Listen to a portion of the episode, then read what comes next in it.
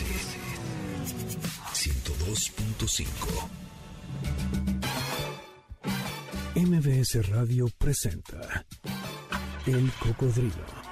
Experiencias históricas, callejeras, urbanas y sonoras por la ciudad con Sergio Almazán. Súbete en El Cocodrilo. Aquí arrancamos. Hola, ¿qué tal? ¿Cómo están? Bienvenidos, muy buenas tardes. Sábado 30 de julio, el año 2022. El reloj de la Torre Latinoamericana está marcando las 4 de la tarde con un minuto y es momento entonces de echar a andar los motores de este cocodrilo viajero y sonoro y comenzar el viaje de la tarde de hoy en la emisión 481. Yo soy Sergio Almazán y les invito a que se queden con nosotros los siguientes 55 minutos aproximadamente para viajar con la imaginación a través de las calles de la ciudad. Y hoy lo vamos a hacer entre la obra arquitectónica, pero también entre el diseño de muebles de uno de los eh, maestros de la vanguardia y la modernidad de esta segunda mitad del siglo XX y que el pasado mes de junio falleció con 101 años de edad. Me estoy refiriendo a Armando Franco, el arquitecto del diseño moderno. Aquí comenzamos.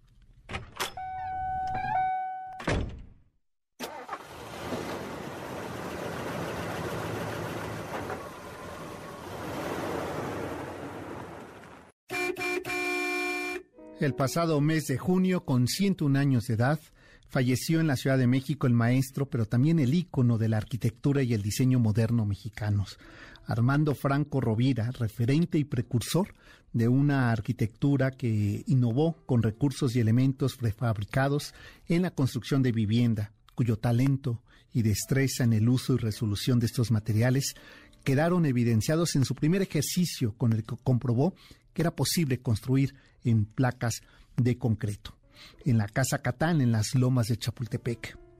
Aunque su origen profesional inició como dibujante y grabador, el ingreso del maestro Armando Franco a la Facultad de Arquitectura coincide con esos momentos previos de la modernidad mexicana, donde el plan maestro de un nuevo proyecto de sacar eh, las facultades y la universidad o el barrio universitario del centro y llevarlo al sur de la Ciudad de México, eh, promovía entre los jóvenes estudiantes y una nueva generación de arquitectos un concurso donde se plantearía el nuevo diseño de lo que más tarde sería ciudad universitaria. Y ahí, en ese proceso eh, constructivo de la ciudad moderna, junto a Mario Pani y Enrique del Moral, está también el maestro Armando Franco. Iniciada la década de los 50 del siglo XX, como ocurre con estos arquitectos que tienen otra formación artística. El caso eh, de Franco comenzó en esa de los 50 a diseñar no solamente arquitectura, sino mobiliario, la llamada colección Cofrán en 1955 con un fuerte sentido y memoria de origen familiar. La madera y el cuero como elementos de origen para su diseño y manufactura. Así nació una colección con diseño de vanguardia que a la vez daba identidad nacional y casi artesanal que podía ser consumida por una pujante clase media de esa segunda mitad del siglo XX mexicano. Quizás suene a lugar común decir que en el caso de Armando Franco, como arquitecto, eh, hay un elemento o un lenguaje característico. Es un enorme dominio sobre el manejo de los espacios sobre esta integración de lo urbano, la vanguardia y los materiales de esa modernidad de la segunda mitad del siglo XX característica que lo hace casi único en ese plan maestro, por ejemplo, en el diseño de unidades habitacionales como la Patera en Azcapotzalco, las torres de Miscuac y el diseño de las estaciones de Metrobús. Así es que ahí vemos el trabajo de un artista, de un esteta, pero también de un hombre consciente y absolutamente moderno. Él es Armando Franco, el constructor de la modernidad del diseño y la arquitectura en México. Y por otro lado, eh, Armando eh, Franco también está alrededor de su trabajo como arquitecto, este que mencionábamos, el del mobiliario, un diseñador urbano, un diseñador contemporáneo de vanguardia, pero que también traía en presente el pasado y el origen. Su abuelo zapatero es decir, había un lenguaje, una relación con las pieles que le permite que eso lo lleve a su propuesta de sillas. De ello y más vamos a platicar la tarde de hoy aquí en el Cocodrilo. Y este recorrido, Víctor, no estaría completo si no tenemos lista nuestra rocola. Así es que la tarde de hoy, para hacer este recorrido, que lo vamos a hacer eh, de la mano de un conocedor del trabajo eh, artístico de la colección Cofrán de Armando Franco, este en un momento más, pero este recorrido estaría incompleto, me quedo Armando, ya te lo estaba saltando cuando ya tenemos aquí los acetatos listos para hacer sonar que la rocola de esa tarde suena así. La rocola del cocodrilo. Es la voz de la Lupe, pero la inspiración, pero la letra y la música es de un maestro de la salsa, Tite Curet, a quien la tarde de hoy le vamos a dedicar la rocola del cocodrilo. Catalino Curet Alonso fue uno de los compositores puertorriqueños más eh, prolíferos del, del, pentagrama popular. Su extensa cosecha musical, su pródiga eh, este, manera de escribir y de contar historias lo convirtieron en uno de los autores que más canciones llevó al primer lugar de las listas de éxitos del Caribe. Nació en el barrio de Hoyo Inglés del municipio de Guayama su madre era costurera, su padre músico de la orquesta de Simón Madera y profesor de español. Pero ante la separación de sus padres, Tite se mudó con su señora madre al barrio obrero de San Juan, y según contaba, cuando le solicitaba dinero a su padre, éste le devolvía la carta con la debida corrección de acentos y con el pedido cumplido. Su carrera en la música comenzó con educación básica en teoría y solfeo con el profesor José Rubián, más fue precisamente en 1965 cuando dio sus primeros pasos en el cancionero popular salsero al componer en Nueva York varios temas para Joe Quijano. Pero es en 1968 cuando su primera composición, El Gran Tirano, se convierte en un referente de la música popular afrolatina en esos tiempos del rock y de las baladas.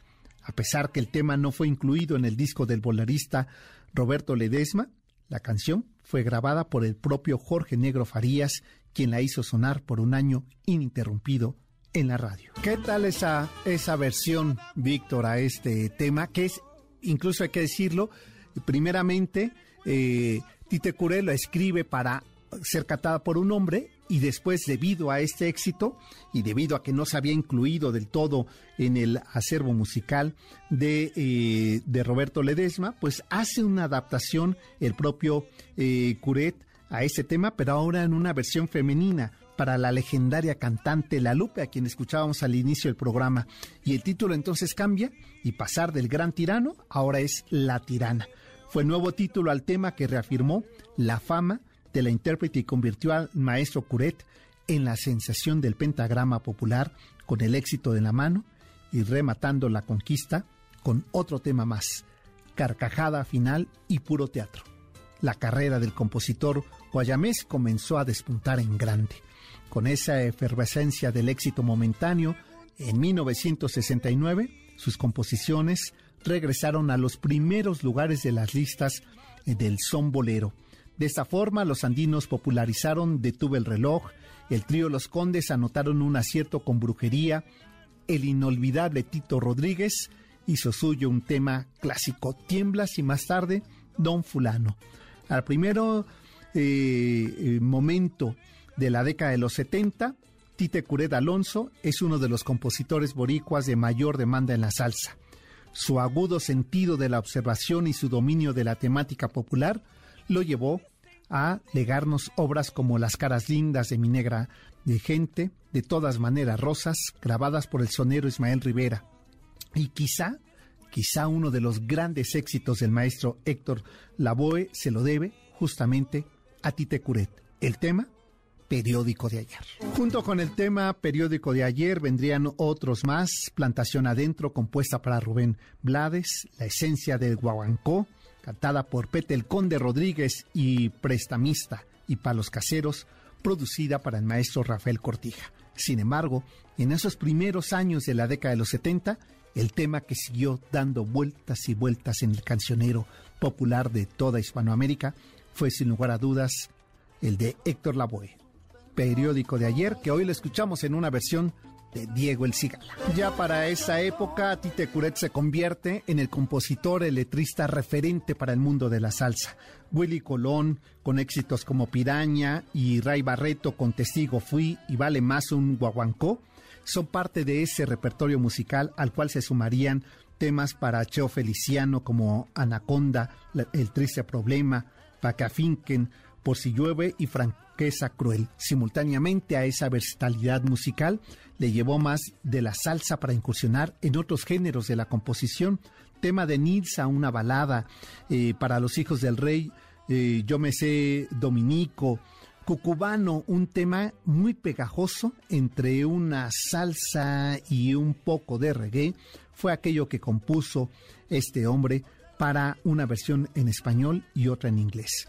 En obras musicales también el maestro Curet ha estado presente de manera internacional, por ejemplo, hizo adaptaciones a temas como Candilejas de Charles Chaplin, Si yo fuera rico del musical El violinista en el tejado, Hoy daría yo la vida, una de las baladas que grabaría Nelsonet en un estilo un poco más vernáculo. Mujeres al borde de un ataque de nervios es esa película donde parte de la música incidental y de la que interpretaría la propia La Lupe son adaptaciones que el propio Tite Curet llevaría a cabo para Pedro Almodóvar. Más de 200 composiciones en diferentes géneros, salsa, bolero, eh, este, son baladas, son parte del repertorio que nos dejó como herencia. El pasado, el 5 de agosto del 2003, falleció en Baltimore, Maryland, de un ataque al corazón el grande Tite Curet. Riche Viera, puertorriqueño, y William Nazaret, venezolano, ambos amigos de Tite, eh, se cercioraron que se transfirieran los restos de Tite a Puerto Rico. El pueblo se volcó en las calles en expresión de duelo. Por dos años sus canciones quedaron fuera de la radio, pero finalmente en el 2009 cerca de 700 canciones entre su autoría y adaptación fueron liberadas y hoy se pueden escuchar, las podemos disfrutar e incluso bailar. Hoy, a 19 años de la partida de Tite Cure, recordamos al maestro, al letrista de la salsa y de los ritmos afrolatinos con sus canciones y sus intérpretes. Yo creo, Víctor, que es la primera vez que en la radio mexicana se escucha la voz de este enorme cantante eh, eh, de cante hondo, Falete. Y creo más aún que es la primera vez que en la radio nacional se escucha esta versión al tema de Tite Curet. Puro teatro en la voz de Falete. Y con eso nos vamos a la pausa y regresando, pues ya hasta aquí Juan Gaitán con quien vamos a platicar. Ya estamos de regreso. Sigamos recorriendo la ciudad en el cocodrilo con Sergio Almazán, aquí en MBS 102.5. Estamos de regreso, como les decía, antes de la pausa y al abrir estos micrófonos, pues la tarde de hoy vamos a dedicar este espacio eh, a un constructor en todos y más amplios sentidos de la palabra como diseñador de muebles, pero también eh, como hacedor de arquitectura o de espacios urbanos, el maestro Armando Franco. De él vamos a platicar la tarde de hoy y eh, hemos invitado eh, a pues quién mejor que alguien que ha seguido a través de clásicos mexicanos, un espacio que vengo de ahí, vengo de visitar antes de, ah, de venir acá, fui, fui a verlo porque me decían, oye, es que hay una exposición eh, junto a esta publicación del libro sobre si hacia mí la verdad es que soy tan fetichista y con estos objetos y la piel que dije pues me escapo y después ya vengo al programa. Así es que pues aquí parte de este recorrido que vamos a hacer. Decía el poeta que más vale que no se tenga que elegir entre el olvido y la memoria. El caso de Armando Franco es un reto de memoria y de presencia permanente en el imaginario de la escena artística, arquitectónica y urbana de la Ciudad de México y del país. Seguramente van a coincidir conmigo que en México la arquitectura, el diseño y el arte urbano en los espacios ocupa un lugar tan cotidiano en nuestros entornos que pocas veces nos detenemos a observar y explorar quiénes son sus creadores. Los privilegios de la visa que nos regalan las calles de la Ciudad de México son tan cotidianos que parecen ser por autonomacia un derecho y un deber de los edificadores, regalarnos espacios bellos. En muy pocos casos de la historia escrita, sobre todo la del siglo XX mexicano, aparecen personajes que se ligan a la construcción con el diseño inmobiliario, el arte con la funcionalidad. Casos como el maestro Barragán, González de León, que han sido profundamente documentados, referidos, que sintetizan una vocación casi de estetas consumados y únicos, Pero en ese mismo tenor está el maestro Armando Franco, quien el pasado mes de junio falleció tras cruzar un siglo entero, siendo testigo de los muchos rostros que esta ciudad experimenta a nivel urbano, de movilidad, de arte y de diseño, porque fue todo eso, un arquitecto, un artista, un diseñador y un artífice de los espacios públicos y de la figura esteta. Y la reciente publicación del libro Armando Franco, colección eh, Cofrán 1955-2022 por la Galería Clásicos Mexicanos, es un ejercicio un tanto de memoria boyerista y vigente, de exploración y de divulgación de un justo homenaje al maestro Armando Franco por su profundo trabajo y su enorme aportación a las artes y culturas mexicanas, que son un trozo, pero también son un fragmento del diseño mexicano, sin el sentido vernáculo del mueble, sino el ejemplo vital de un arquitecto absolutamente moderno y el artista internacional que logra aportar desde la raíz mexicana. Así es que por ello, la tarde de hoy hemos invitado a Juan Gaitán, director de Clásicos Mexicanos. Les decía una galería que está muy cerca de aquí y que antes de llegar al programa dije, pues me da tiempo, me voy a dar una escapada porque quería ver esta exposición que han montado en homenaje al maestro Armando Franco de esta colección Cofrán y otras curiosidades que tienen ahí, pero hoy eh, dediquemos la, mirada al maestro Franco. Eh, Juan, me da mucho gusto que hayas aceptado la invitación. Sé que el sábado y esta hora es complicado, pero estás aquí. Yo te decía, oye, menuda combinación hice, el maestro Franco y la salsa. Y me decías, pues no es tan... Este... Bueno, en mi, en mi imaginación, bueno, primero Sergio, gracias por la invitación y por ir a, a ver la, la muestra. La muestra. Que pues, pues, se puede visitar por cualquier persona. Está en nuestra tienda o showroom en Alejandro Dumas, eh, a pocos pasos del presidente Mazarik 124. ¿no? Eh, sí, estabas hablando de salsa y claro que igual que tú pensé una combinación eh, un poco exótica, pero no, no del todo ajena a mí, por decirlo así, ¿no? Yo sí crecí crecí en Colombia, muy rodeado del mundo de la salsa y todas las canciones y personajes que mencionaste. ¿Te resultaron? Sí, me remontaron a, otra, otro tipo de memoria, pero al mismo tiempo me recordaron un poco, como te decía, de algo, un factor de mexicano que se olvida mucho cuando se narra la historia de la arquitectura, el diseño en México, también del arte, ¿no? Que es que hay una una percepción de sensualidad que ha hecho que continuamente hayan estado viniendo gente del exterior y, con, y a través de esas personas, eh, artistas, escritores, eh, mm. filósofos, eh, personalidades de todo tipo, y han llegado, pues llegaron muchas ideas Claro. ¿no? Dentro de ellas, las ideas de la modernidad o del modernismo más bien, en las que se basa y se funda la obra de Armando Franco. Claro. A ver, eh, Armando Franco corresponde a esa segunda mitad del siglo XX mexicano. Pues, eh, eh, digo, ¿tiene un trabajo anterior? Sí, muy importante, clarísimamente, porque preciso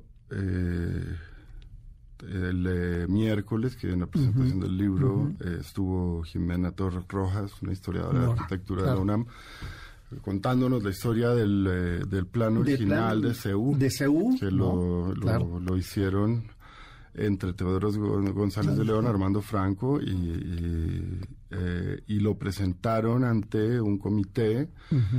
Eh, hay muchísimos mitos en torno a este evento, pero lo que sí es evidentemente claro es que ellos dos son los autores de ese plano y, de, digamos, la el, eh, la, ciudad universitaria de la UNAM, eh, no, no tanto los, edificios en, específico, pero la distribución como Exacto, la distribución urbana. Y la inclinación hacia el modernismo, eh, indudablemente se le deben a Y esos son los años 40. Son los años 40, exactamente. Sí. en un México que empieza a desaparecer la idea chaparrada, ¿no? un México pequeño para extender su, su ruta urbana porque a los urbanistas les cae mal que uno diga mancha urbana, este, esa extensión urbana que se convierte eh, casi exótico, ¿no? La presencia universitaria y más tarde del Pedregal en medio de esa zona volcánica. Que sí, que era muy inutilizable pero prácticamente a, vista de la mayoría, ¿no? Y ahí participó eh, Franco.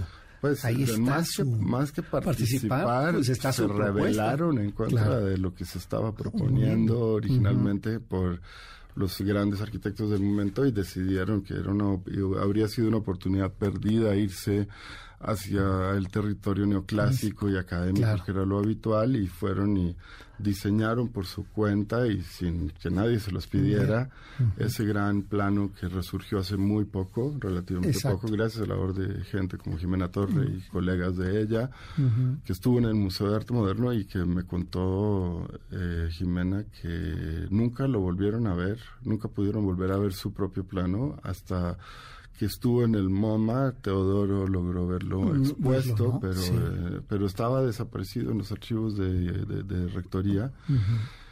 Y eh, a partir de eso, pues ya sabemos que Armando Franco fue uno de los pioneros del modernismo en México en arquitectura, eh, con unas ideas muy, muy avanzadas para su tiempo, con ideas frescas, estaba absorbiendo información y, y traduciéndola, como muy bien dijiste, al territorio de lo social, ¿no? A la que para él siempre fue hasta sus últimos días prácticamente una obsesión, o sea, lo que lo mantuvo vivo y longevo fue una curiosidad insaciable y una búsqueda, ¿no? Eh, constante por resolver, resolver temas eh, de cómo, cómo mejorar eh, la, la, vida de, de, las personas en un ámbito urbano, ¿no? Que eh, a medida que se va densificando y densificando la ciudad, pues eh, los problemas se acrecentan.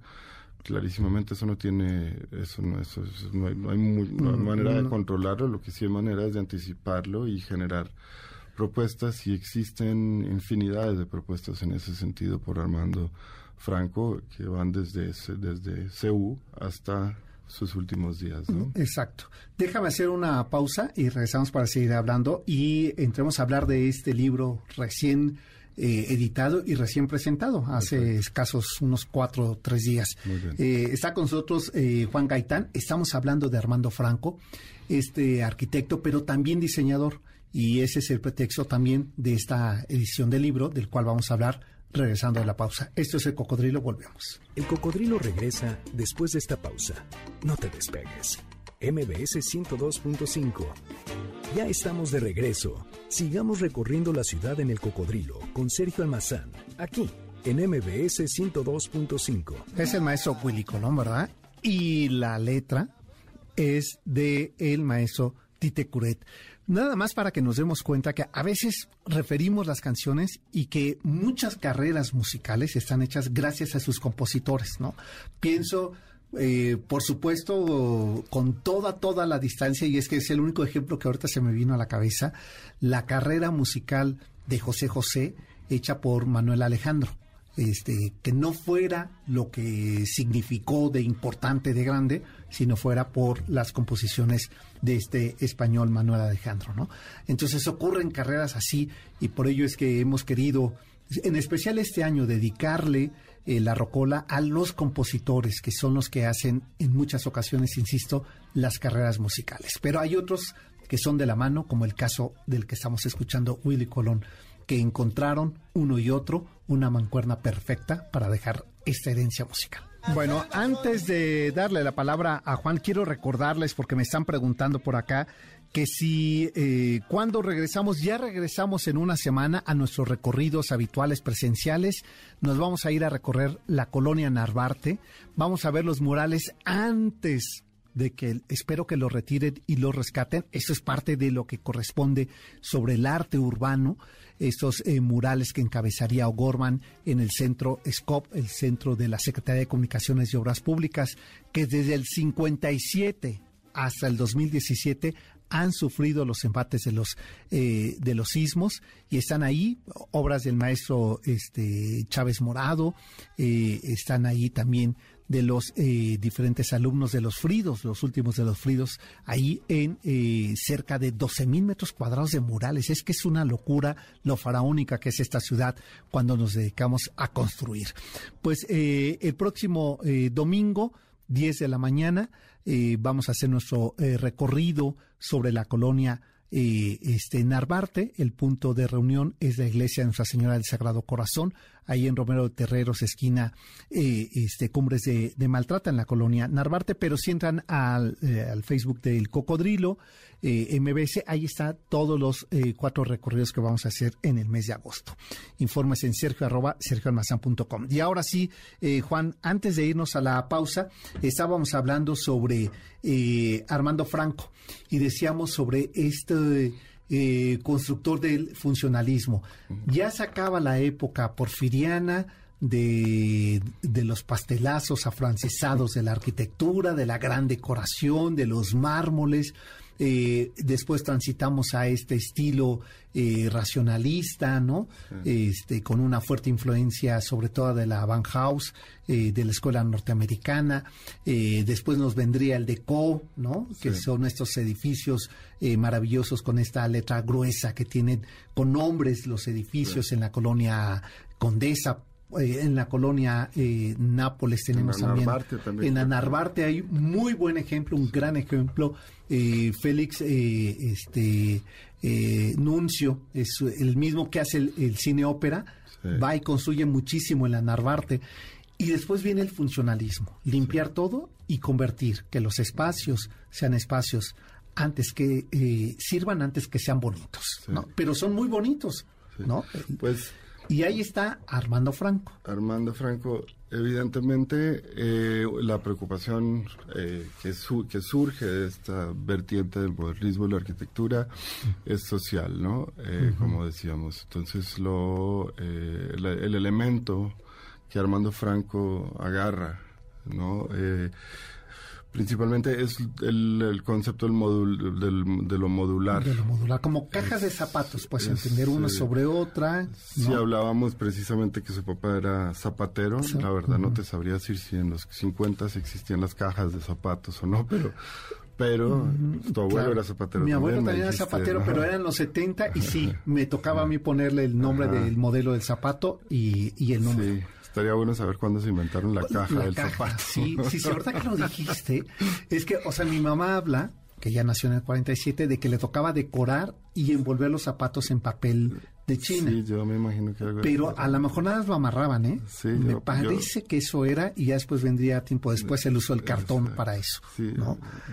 bueno, vamos, en todo caso, lo modular eh, fue algo muy importante para Franco, tanto en arquitectura como el mobiliario, de hecho, de la arquitectura, lo transfirió a su diseño mobiliario. Em, la arquitectura, pues la idea era básicamente generar módulos eh, que fueran fácilmente reproducibles y que permitieran eh, una flexibilidad en cuanto a las dimensiones y la organización de los espacios arquitectónicos en torno siempre o siempre con la mente eh, fijada en el ser humano y cómo fluye de, un lugar a otro y también pues los costos ¿no? de construcción.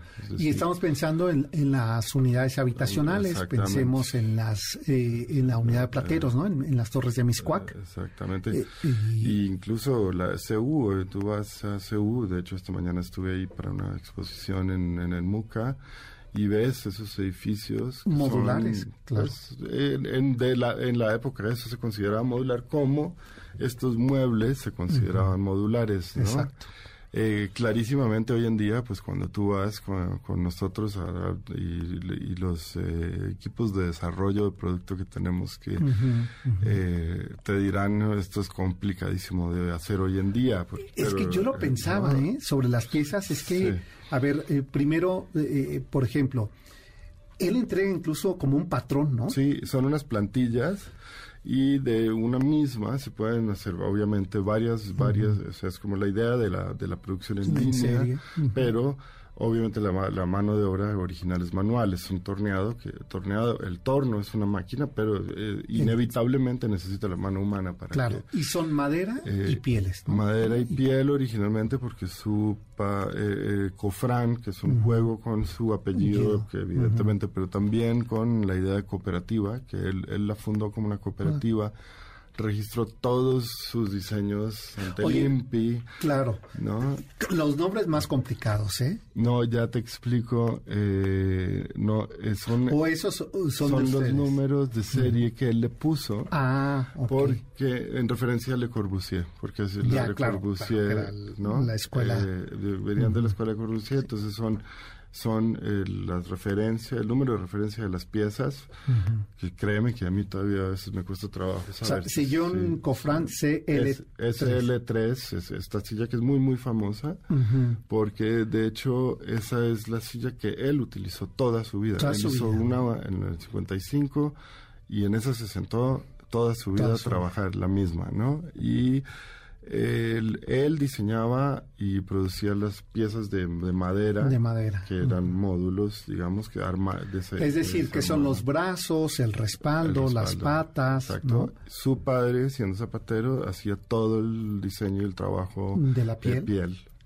Y su hermano era fotógrafo y hacía el registro fotográfico tanto de los Vamos, que era una cooperativa. como de las piezas. Entonces era una cooperativa familiar. Claro genial, además las fotos son increíbles, pero eh, hay unas piezas muy, muy especiales, eh, porque como esta, porque el respaldo en el caso de esta silla no tiene madera es una es piel enrollada, es baqueta enrollada. Entonces, cuando te recuestas, em, no sientes no sientes lo duro, lo rígido de la madera. Sí, son es laborioso y complejo de producir, pero en esa época ahí te das cuenta que es un arquitecto, claro y al mismo tiempo que tiene un enorme conocimiento del manejo de las pieles. No, pues sí, claro. Que sabe hacer este sistema de tensión, que sabe cuáles no se quiebran, que sabe cuáles son eh, que amortiguan. Eso yo lo recuerdo con mi abuelo, que decía en el momento de curtir las pieles, ¿no? Decía, las que tienen la eh, eh, la grasa más, más gruesa tienden a ser más húmedas las pieles, entonces son muy frágiles de, de que se abran. Ya, pues sí se secan. Se secan, dice. Entonces, como tienes que mantenerlas más húmedas. Entonces, saber cuánto es el grosor que le dejas a la piel de esa grasa, ¿no? Y que no y que se usaba para cierto tipo de zapato, para cierto tipo de bolso, que o las carteras para poder hacer que doblaran. Entonces, cuando veo estos muebles, digo, no, ¿cómo se nota que verdaderamente tenía un enorme conocimiento? No, era impresionante. Y, y los diseños, estos son los diseños que hemos logrado desarrollar en, eh, en el tiempo que llevamos que esta es mi favorita. Esa es en mimbre, de hecho, ¿no? Y madera, no tiene piel. eh, y entonces, pues cada pieza tenemos que fabricarla, prototipos, ensayarla hacerle ajustes y afortunadamente tuvimos la fortuna de trabajar la mayor todas las que están en ese libro las trabajamos y las vio él ¿no? Y los diseños, tenemos más diseños, pero mira, aquí en esta página que tú estás viendo, donde ves las plantillas en repetidas y después estos rectángulos, ahí ves el concepto de modular, es decir, claro. un sola una forma de la cual puedes armar diferentes sillas o, o, múltiples. O múltiples, sí. claro, siguiendo, digamos, como de un patrón. De, un, de una plantilla de una plantilla original. Déjame hacer eh, la última pausa eh, Juan Gaitán, y regresamos para eh, seguir hablando sobre la obra ya como un diseñador de Armando Franco que dedicó pues más de 60 años a esta producción y, este trabajo de, hablamos de, eso. pero hablamos de eso, ¿no? Regresando a la pausa. Esto es el cocodrilo, volvemos. El cocodrilo regresa después de esta pausa. No te despegues. MBS 102.5. Ya estamos de regreso. Sigamos recorriendo la ciudad en el cocodrilo con Sergio Almazán, aquí en MBS 102.5.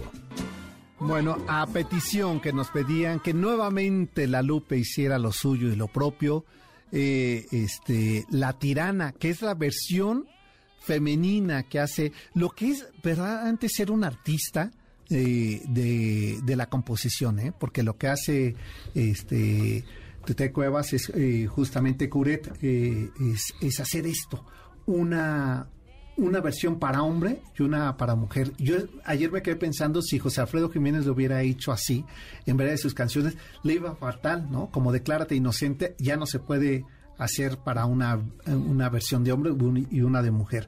Pero aquí está la magia y el genio de este artista. Me siguen eh, preguntando acá en el Twitter que cuándo son los recorridos. Iniciamos nuevamente este ciclo. El próximo es de paseos urbanos y barrios. El primer barrio que vamos a visitar es la colonia Narvarte el barrio con imagen eh, moderna y urbana es el sábado 7 de agosto a las 10 horas en la parroquia de Nuestra Señora del Sagrado Corazón eh, en Pedro Romero de Terreros 1507, en la esquina este, Cumbres de Acuxingo, en la colonia Narvarte. Y el segundo es el Paseo de Bucareli y vamos a visitar las bibliotecas de la Ciudadela. Las bibliotecas de estos eh, este, escritores las vamos a visitar. Así es que, y, y, también el paseo Art Deco por el centro. Vamos a recorrer arquitectura Art Deco y las calles del comercio de la tecnología. Así es que artículo 123, la calle de Victoria, Independencia, los vamos a ir recorriendo. Esa será la tercera semana de agosto.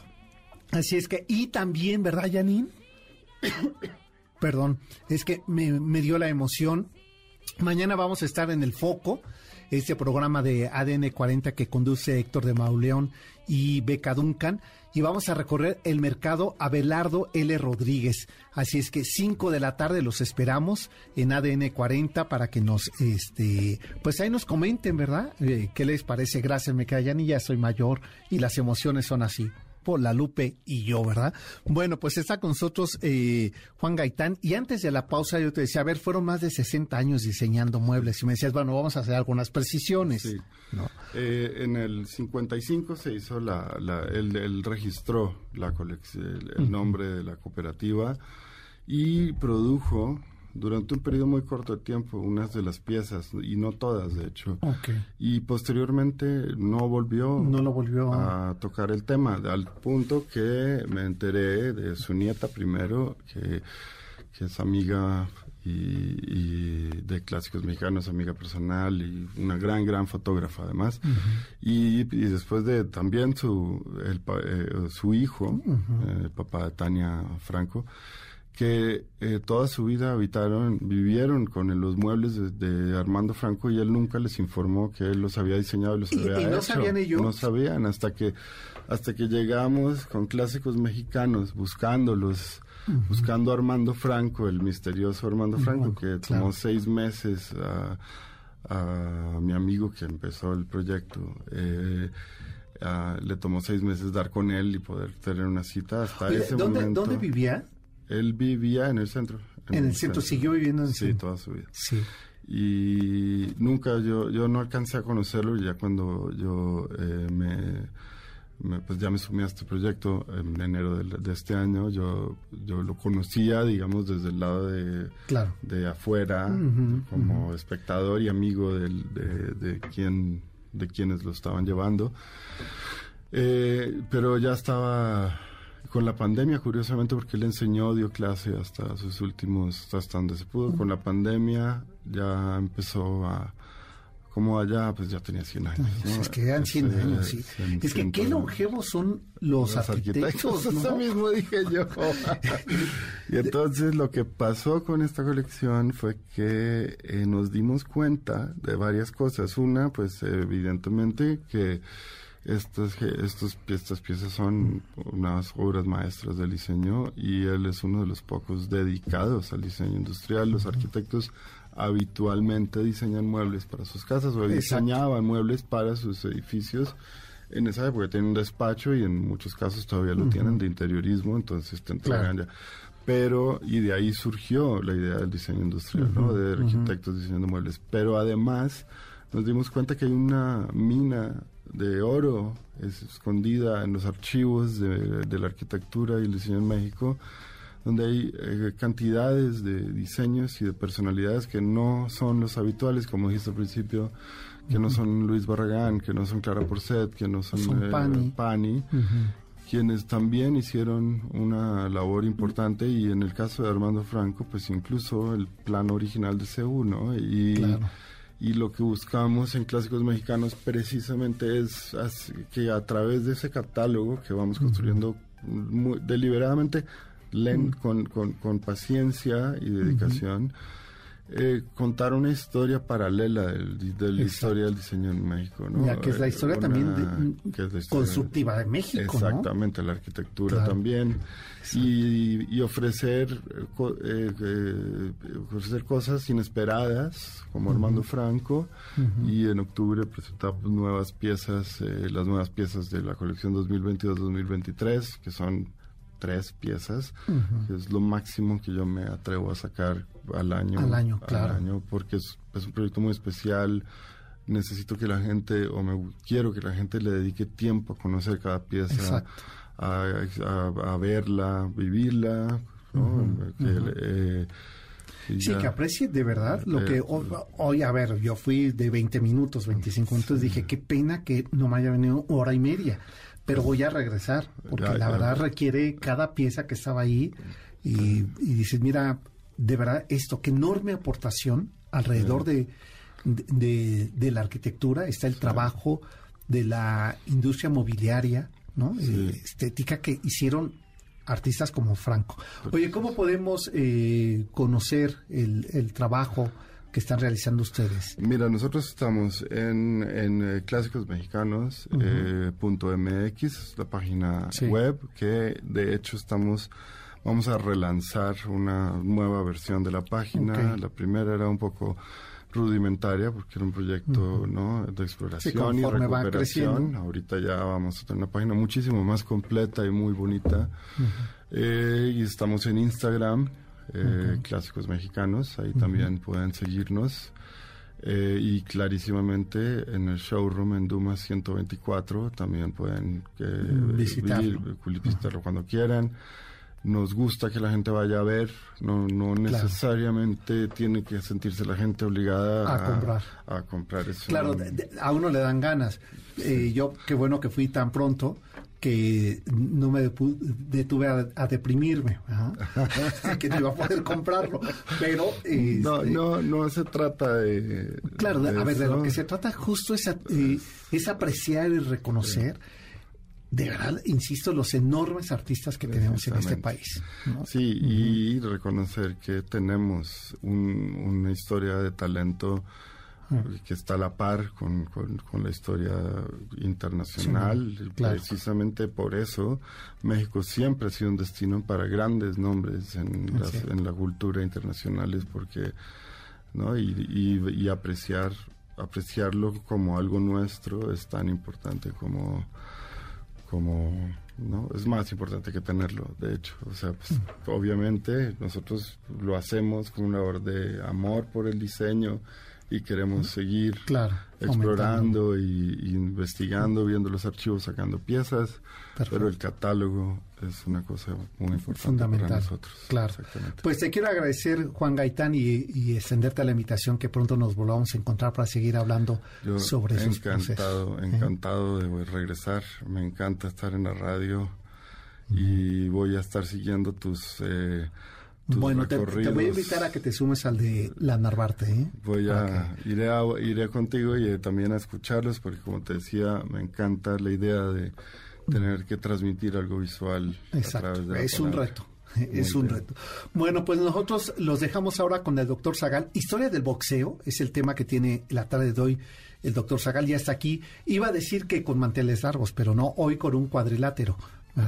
Pues eh, pásenla bien, buen fin de semana, nos encontramos el próximo sábado en punto de las 4 de la tarde y mañana a las 5 de la tarde por ADN 40 nos encontramos en el programa El Foco con Héctor de Mauleón recorriendo los murales del mercado Abelardo L. Rodríguez. Hasta entonces, pásenla bien. MBS Radio presentó El Cocodrilo. Experiencias históricas, callejeras, urbanas y sonoras por la ciudad. Súbete en el cocodrilo. Nos escuchamos el próximo sábado aquí en MBS 102.5.